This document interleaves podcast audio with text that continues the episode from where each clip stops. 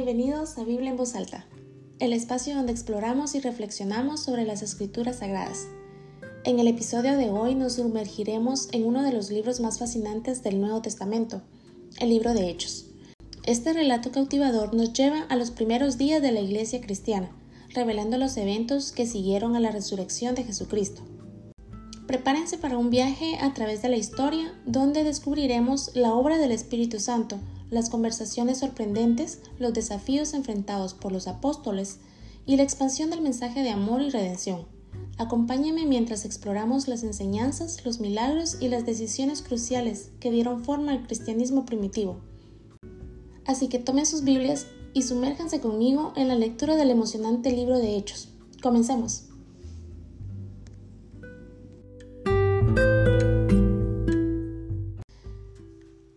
El Espíritu Santo desciende en Pentecostés. Cuando llegó el día de Pentecostés, estaban todos juntos en el mismo lugar. De repente vino del cielo un ruido como el de una violenta ráfaga de viento y llenó toda la casa donde estaban reunidos. Aparecieron entonces unas lenguas como de fuego que se repartieron y se posaron sobre cada uno de ellos. Todos fueron llenos del Espíritu Santo y comenzaron a hablar en diferentes lenguas según el Espíritu les concedía expresarse. Estaban de visita en Jerusalén judíos piadosos, procedentes de todas las naciones de la tierra. Al oír aquel bullicio, muchos corrieron al lugar y quedaron todos pasmados porque cada uno los escuchaba hablar en su propio idioma. Desconcertados y maravillados, decían, ¿No son galileos todos estos que están hablando? ¿Cómo es que cada uno de nosotros los oye hablar en su lengua materna? Partos, medos y elamitas, habitantes de Mesopotamia, de Judea y de Capadocia, del Ponto y de la provincia de Asia, de Frigia y de Panfilia, de Egipto y de las regiones de Libia cercanas a Sirene, visitantes llegados de Roma, judíos y convertidos al judaísmo, cretenses y árabes, todos por igual los oímos proclamar en nuestra propia lengua las maravillas de Dios. Desconcertados y perplejos, se preguntaban, ¿qué quiere decir esto? Otros se burlaban y decían, lo que pasa es que están borrachos. Pedro se dirige a la multitud. Entonces Pedro, con los once, se puso de pie y dijo a voz en cuello, Compatriotas judíos y todos ustedes que están en Jerusalén, déjenme explicarles lo que sucede. Presten atención a lo que voy a decir. Estos no están borrachos, como suponen ustedes. Apenas son las nueve de la mañana. En realidad lo que pasa es lo que anunció el profeta Joel. Sucederá que en los últimos días, dice Dios, derramaré mi espíritu sobre todo el ser humano. Los hijos y las hijas de ustedes profetizarán, tendrán visiones los jóvenes y sueños los ancianos. En esos días derramaré mi espíritu aún sobre mis siervos y mis siervas, y profetizarán. Arriba en el cielo y abajo en la tierra mostraré prodigios, sangre, fuego y nubes de humo. El sol se convertirá en tinieblas y la luna en sangre antes que llegue el día del Señor, día grande y esplendoroso. Y todo el que invoque el nombre del Señor será salvo. Pueblo de Israel, escuchen esto. Jesús de Nazaret fue un hombre acreditado por Dios ante ustedes con milagros, señales y prodigios, los cuales realizó Dios entre ustedes por medio de él, como bien lo saben. Este fue entregado según el determinado propósito y el previo conocimiento de Dios, y por medio de gente malvada ustedes lo mataron, clavándolo en la cruz. Sin embargo, Dios lo resucitó, librándolo de las angustias de la muerte, porque era imposible que la muerte lo mantuviera bajo su dominio. En efecto, David dijo de él, Veía yo al Señor siempre delante de mí, porque Él está a mi derecha, nada me hará caer. Por eso mi corazón se alegra y canta con gozo mi lengua, mi cuerpo también vivirá en esperanza. No dejarás que mi vida termine en los dominios de la muerte, no permitirás que tu santo sufra corrupción.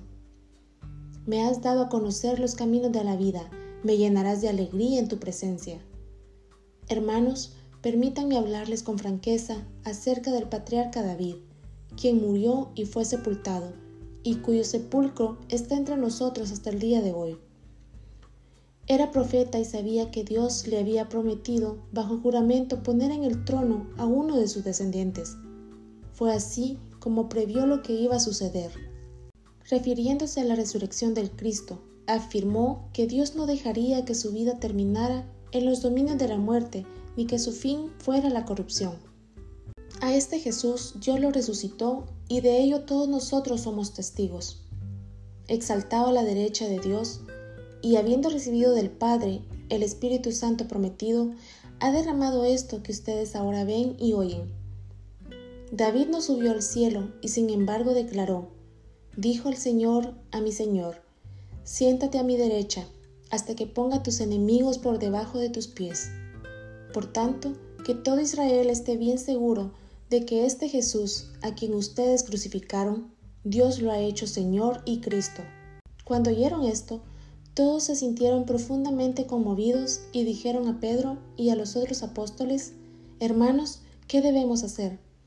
Arrepiéntanse y bautízanse, cada uno de ustedes en el nombre de Jesucristo, para perdón de sus pecados, contestó Pedro, y recibirán el don del Espíritu Santo.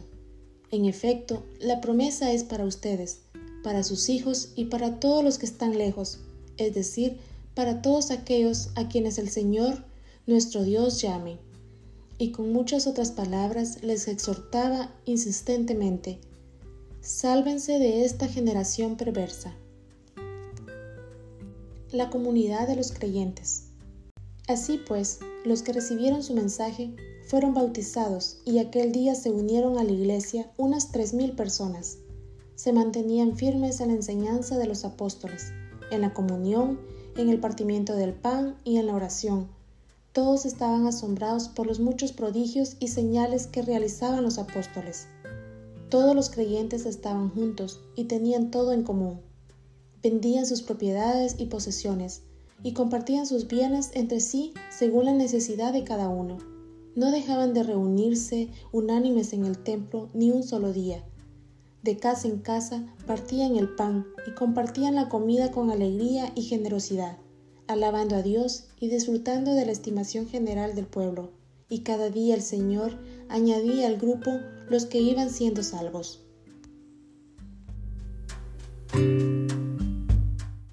Padre Celestial, te agradecemos por el tiempo que hemos dedicado a sumergirnos en tu palabra. Gracias por cada mensaje, enseñanza y verdad que hemos encontrado en las Escrituras que estas palabras no solo resuenen en nuestros oídos, sino que también encuentren un hogar en nuestros corazones. Damos gracias por la oportunidad de explorar tu palabra juntos y te pedimos, Señor, que cada oyente sea tocado por tu gracia y verdad, que estas palabras inspiren, consuelen y despierten un deseo más profundo de conocerte. Concede a cada oyente discernimiento para aplicar estos principios en su vida diaria que la semilla de tu palabra crezca y dé frutos en sus corazones. Te encomendamos a ti, Señor, a todos aquellos que nos escuchan, que tu Espíritu Santo les guíe y les revele tu amor incondicional, que encuentren consuelo, esperanza y propósito en tu palabra. Gracias, Señor, por este tiempo de lectura y reflexión, que tu luz nos ilumine siempre y que podamos compartir el amor y la verdad que hemos recibido con aquellos que nos rodean. En el nombre de tu amado Hijo Jesucristo, oramos. Amén.